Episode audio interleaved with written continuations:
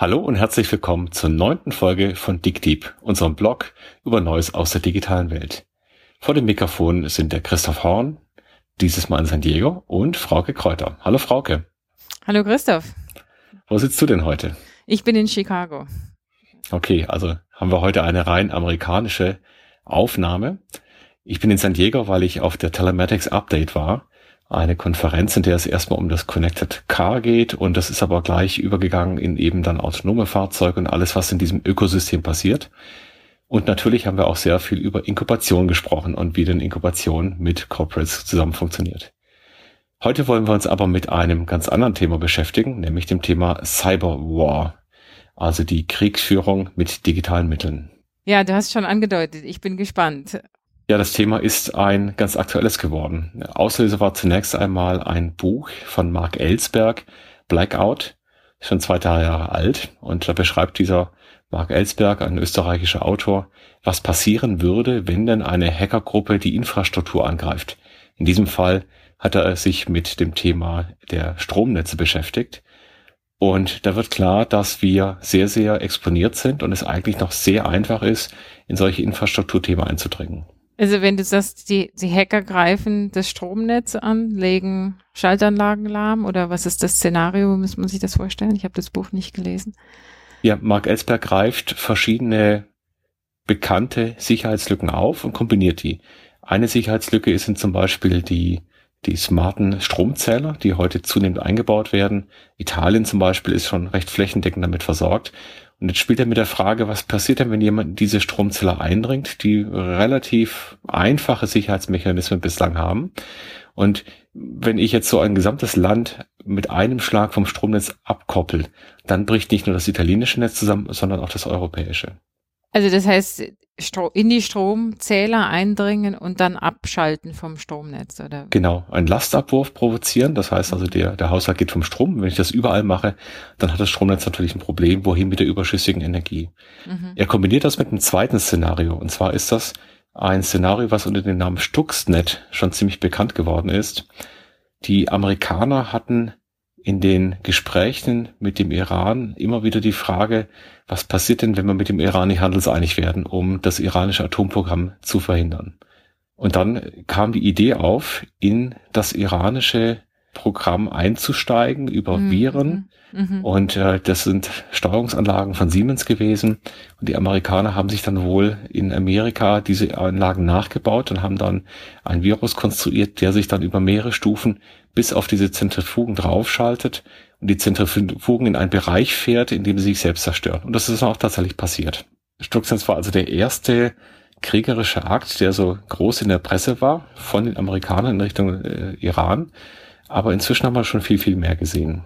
Zum Beispiel? Ja, wir haben zum Beispiel eine Attacke gehabt auf das ukrainische Stromnetz, als Hacker die Stromversorgung in der Ukraine lahmgelegt haben. Und wir gehen heute davon aus, dass solche Angriffe natürlich wunderbar geeignet sind, um ein Land zu stabilisieren und dass auch die Kriegsführung tatsächlich solche Mittel massiv nutzen wird. Was ist daran neu, also im Hinblick auf Digitalisierung? Warum fasziniert dich dieser Aspekt in unserem Kontext von dem Podcast? Ja, wir werden natürlich immer verwundbarer, je mehr Vernetzung wir haben. Und das, was dort passiert, ist, dass wir relativ alte Anlagen und relativ gewachsene Strukturen jetzt auf einmal miteinander in Vernetzung bringen und damit auch exponieren. Das ist ähnlich wie beim Fahrzeug. Also die Fahrzeugarchitektur selber, die wird jetzt über das Connected Vehicle dann von außen zugreifbar und jetzt muss ich mich ganz anders um den Schutz kümmern. Bei einem Stromnetz, bei einem Energieversorger, bei einer Wasserkraftanlage ist es ganz ähnlich. Wenn ich in diese vermeintlich doch eher unkritischen Infrastrukturen eindringe, kann ich auf einmal eine Infrastruktur komplett lahmlegen. Und das ist eine Bedrohungslage, die auch gezielt genutzt werden kann. Und wir sehen das gerade in den Waffengattungen, also die, die Militärs haben ja die altbekannten Waffengattungen und überall entsteht jetzt die digitale Kriegsführung als neue Waffengattung, auch in der Bundeswehr übrigens. Also hier in den USA habe ich das natürlich schon lange gesehen. Wir, an der Uni Maryland haben wir diverse Cybersecurity-Programme, also Ausbildung zum Master oder Zertifikate in Cybersecurity. Aber dass das in Deutschland jetzt auch offizielle Gattung ist, das habe ich noch nicht gehört gehabt, ja. Ja, die Frage ist natürlich, wie kann man sich denn schützen? Und man muss eigentlich die Angriffstechniken kennen, um sich auch defensiv schützen zu können. Also ich muss verstehen, wie denn eigentlich die Eingangsszenarien sind. Es gab jetzt auch verschiedene Übungen schon, wo sich dann Experten abgeschlossen, eingeschlossen haben und durchgespielt haben, was würde denn passieren, wie würde so ein Angriff ablaufen. Ein Szenario war zum Beispiel eine Destabilisierung dann in der Ukraine oder benachbarten Ländern. Und äh, das Szenario sieht so aus, dass ich um ein Land zu überfallen, eben erst einmal Infrastrukturen lahmlege, die Informationen falsch streue, dass ich also auch eingreife in die Kommunikation im Land mhm. und dann eigentlich sehr schnell in den bürgerkriegsähnlichen Zustand kommen kann, indem ich dann sehr einfach in so ein Land reingehen kann. Dazu muss man ja Zugang bekommen. Ich meine, ich hoffe mal, dass unsere Wasser- und Stromkraftwerke entsprechend gesichert sind. Bei Unternehmen vor allem bei kleineren bin ich mir da nicht so sicher, aber die haben natürlich, oder vielleicht ist da auch die Gefahr geringer. Wie schätzt du das ein? Also die Stromversorger und die Infrastrukturversorger rüsten sich jetzt natürlich auch so langsam. Was wir in den eigenen Projekten sehen, wir machen ja auch Projekte zum Thema Security, wir machen Penetration Tests, das heißt, wir dringen auch in solche Infrastrukturen gezielt ein unter Abstimmung. Wir schützen auch dann solche Netze. Was wir da aber sehen, ist noch sehr heterogen, um es mal ganz positiv zu formulieren. Das heißt also, viele Betreiber von Anlagen haben sich mit dem Thema noch nicht in der Tiefe beschäftigt, um wirklich Sicherheit geben zu können. Und das zum Beispiel ein, ein Heizungshersteller, ja, also die Heizungen werden immer mehr vernetzt. Ich möchte mhm. auch meine Solarzellen irgendwie von außen regeln können und so weiter. Ähm, dazu muss ich aber so eine ganze Anlage auch dann entsprechend auslegen und wir haben immer wieder jetzt Fälle gehabt, wo das genau nicht der Fall war und natürlich dann äh, Tür und Tor offen ist. Und das ist jetzt dann vielleicht erstmal lustig, wenn ich die Heizung von außen verstellen kann, weil ich mich reinhacke. Aber was passiert, wenn ich so eine Heizung auf Hochtouren laufen lasse oder im Winter einfach abschalten kann? Mhm. Also da es ist sehr viel Missbrauch denkbar. Also was ich so am Rande in der Diskussion mitgekriegt habe und würde mich jetzt interessieren, ob das auch deine Erfahrung ist, dass die größte Sicherheitslücke oft an ganz einfachen Stellen ähm, nach wie vor besteht. Also sprich, Passwörter sind veraltet, nicht abgedatet, überhaupt nicht vorhanden. Gar nicht, keine komplizierten Hacker-Angriff, Abwehrmechanismen äh, notwendig, sondern erstmal einfach nur simples, ja, äh, die Hausaufgaben. Nicht ein, ja, genau. Ja, die, die Hausaufgaben. Ja, das ist heute zum Teil so. Also viele Sicherheitslücken werden genutzt, weil Passwörter noch auf Standards gesetzt sind. Zum Beispiel ist es ganz häufig der Fall, wenn Menschen sich so für Smart Home oder intelligentere Haushaltgeräte äh, Dinge anschaffen und dann dort immer noch Standardpasswörter drin sind. Im Netz kursieren alle möglichen Listen, wo ich dann nachschauen kann, was ist denn das Admin-Passwort und das Standardpasswort dann dafür. Und das funktioniert ganz, ganz häufig. Es ist sichtbar geworden jetzt bei also einem... Also Test 1. Ja, 1, 2, 3, 4, so wie immer. Genau. Und wie, wie häufig sind wir natürlich müde und daten das nicht ab. Es ist sichtbar geworden, auch bei einem ganz akuten Fall, wo ein Journalist Link wie immer auf unserer Homepage, dickdeep.de, wo ein Journalist über Botnetze berichtet hat und dann selber ein Opfer eines solchen Botnetz-Angriffes wurde.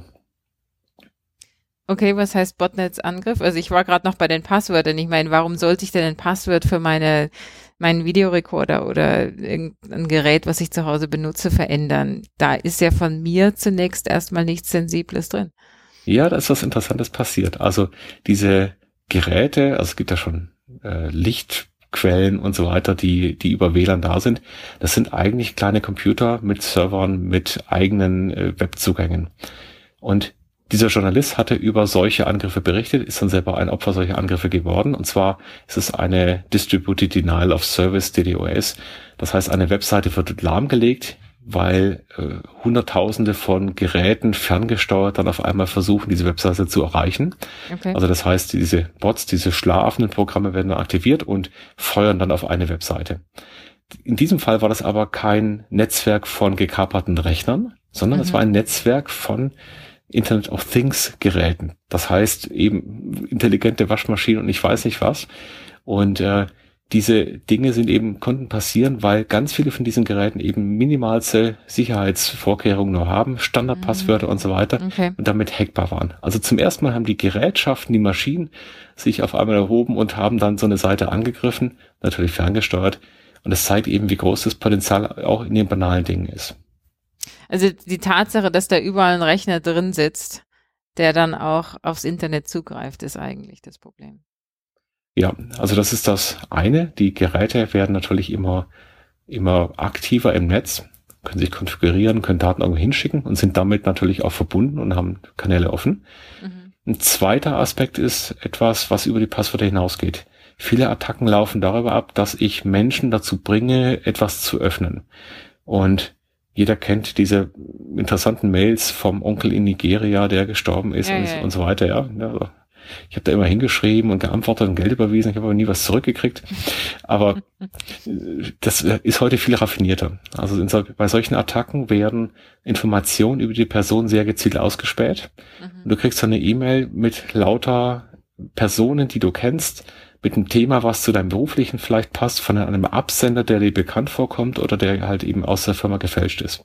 Mhm. wir wissen, dass gerade so im, im Darknet, also in den etwas unsauberen Bereichen des Netzes äh, sehr viele Informationen käuflich sind, wo man sich dann eben so eine Geschichte zusammenbasteln kann und die Menschen fallen noch darauf rein, weil du natürlich bei den 100 E-Mails, die du am Tag kriegst, diese eine E-Mail, die genauso aussieht wie anderen vielleicht auch übersehen hast. Gut, aber jetzt hast du selbst ja gesagt, sowas gab es schon vorher. Also ich kann mich noch an diese Briefe, die per Post kamen, erinnern, ja, und äh, sowas abgefragt haben. Das ist ja nun zunächst mal kein neues Instrument des Angriffs oder Betrugs. Was verändert sich? Ist es die Skalierung oder was ist, was macht uns da Sorgen? Oder dir in dem Fall? Ja, diese, also wenn ich auf Stuxnet schaue, dann ist eben genau so ein Weg, das Einfallstor gewesen, um in diese industriellen Anlagen reinzukommen, die mhm. Zentrifugen. Und das heißt also, wir werden, weil wir so komplett vernetzt sind, weil unsere Rechner, unsere iPads und so weiter überall mitgenommen werden, ist sehr schwierig, ein, ein System komplett wasserdicht zu bekommen. Und ich glaube, die Komplexität der Angriffe hat sich deutlich erhöht mit jedem Angriff werden auch immer wieder diese Mechanismen, die verwendet werden, die sehr, sehr, sehr detailliert sind und sehr ausgefeilt sind, die werden zum Teil öffentlich. Und es mhm. gibt zum Beispiel auch schon Code, der von der NSA direkt stammt, also mit der die NSA Rechner ausspäht und der inzwischen im Internet verfügbar ist. Und damit werden also auch die, die Waffen, um hier auszuspähen und einzudringen, werden immer raffinierter. Es ist also ein Wettrüsten. Und eins ist klar, Sicherheit gibt es tatsächlich nicht absolut. Sicherheit ist immer nur ein Wettlauf auf Zeit, bis dann auch wieder die neue Sicherheitslücke gefunden worden ist. Das sind ja ermunternde Worte, ja. Was kann man dagegen tun? Nun, ich glaube, das eine ist einfach nur die, die Hausaufgaben zu machen. Also eine Zwei-Faktor-Authentifizierung zum Beispiel ist zwar lästig, weil ich zweimal mich einloggen muss, aber erhöht dann die Sicherheit schon mal deutlich. Im Autokontext wird das ja auch diskutiert. Ne? Die Sorge, dass sich jemand einhacken könnte und dafür sorgen, dass mein Auto in irgendeine Richtung fährt, die ich nicht selber bestimme. Ja, das ist natürlich ein ganz heißes Thema. Alle Startups zum Thema Sicherheit werden gerade ganz hoch gehandelt. Auch auf der Konferenz gerade eben die Telematic Updates hier in San Diego. Auch da haben wir Startups gehört, die in Rechner der Fahrzeuge einbrechen. Es sind verschiedene Mechanismen. Der eine Mechanismus ist, ich komme ans Fahrzeug direkt ran, physisch, also ich kann mich auf die Bussysteme aufschalten. Das ist natürlich ein Fall, der nur sehr schwierig dann zu unterbinden ist. Und der andere Fall ist eben, das Fahrzeug ist vernetzt mit der Umgebung, mit Backends und ich versuche dann von außen einzubrechen.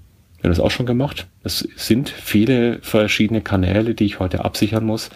Und es werden noch mehr werden, wenn ich dann zum Beispiel jetzt am Stromnetz hänge oder induktiv laden möchte und so weiter. Dann ergeben sich nochmal neue Einfallstore.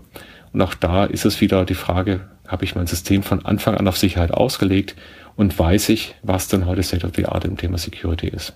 Weil du jetzt gerade die Konferenz erwähnst, was war das Highlight für dich da? Ein zentrales Thema dieser Konferenz war vor allem die Frage, wie schaffen wir es denn eigentlich, dass wir Startups mit der Corporate-Welt, also den Automobilherstellern zum Beispiel, wie wir die zusammenbringen. Und das überall auch eine gewisse Frustration zu spüren, das ist gar nicht einfach.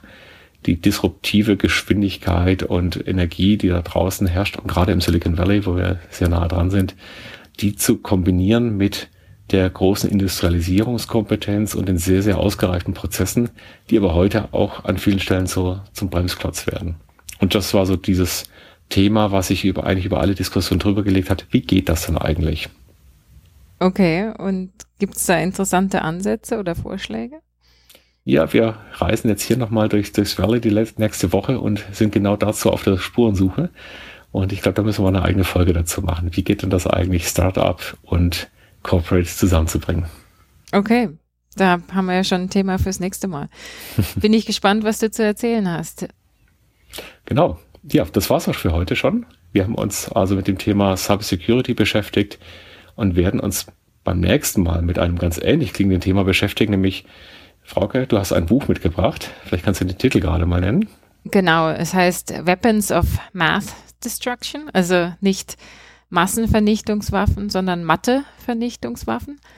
Hat aber eigentlich mit Cybersecurity in dem Sinne, wie wir es gerade besprochen haben, nichts zu tun, sondern äh, eher mit Algorithmen, die sich selbstständig machen auf eine unangenehme Art. Ja, okay. Also Algorithmen beim nächsten Mal. Wir freuen uns drauf. Und bis dahin Tschüss. Tschüss.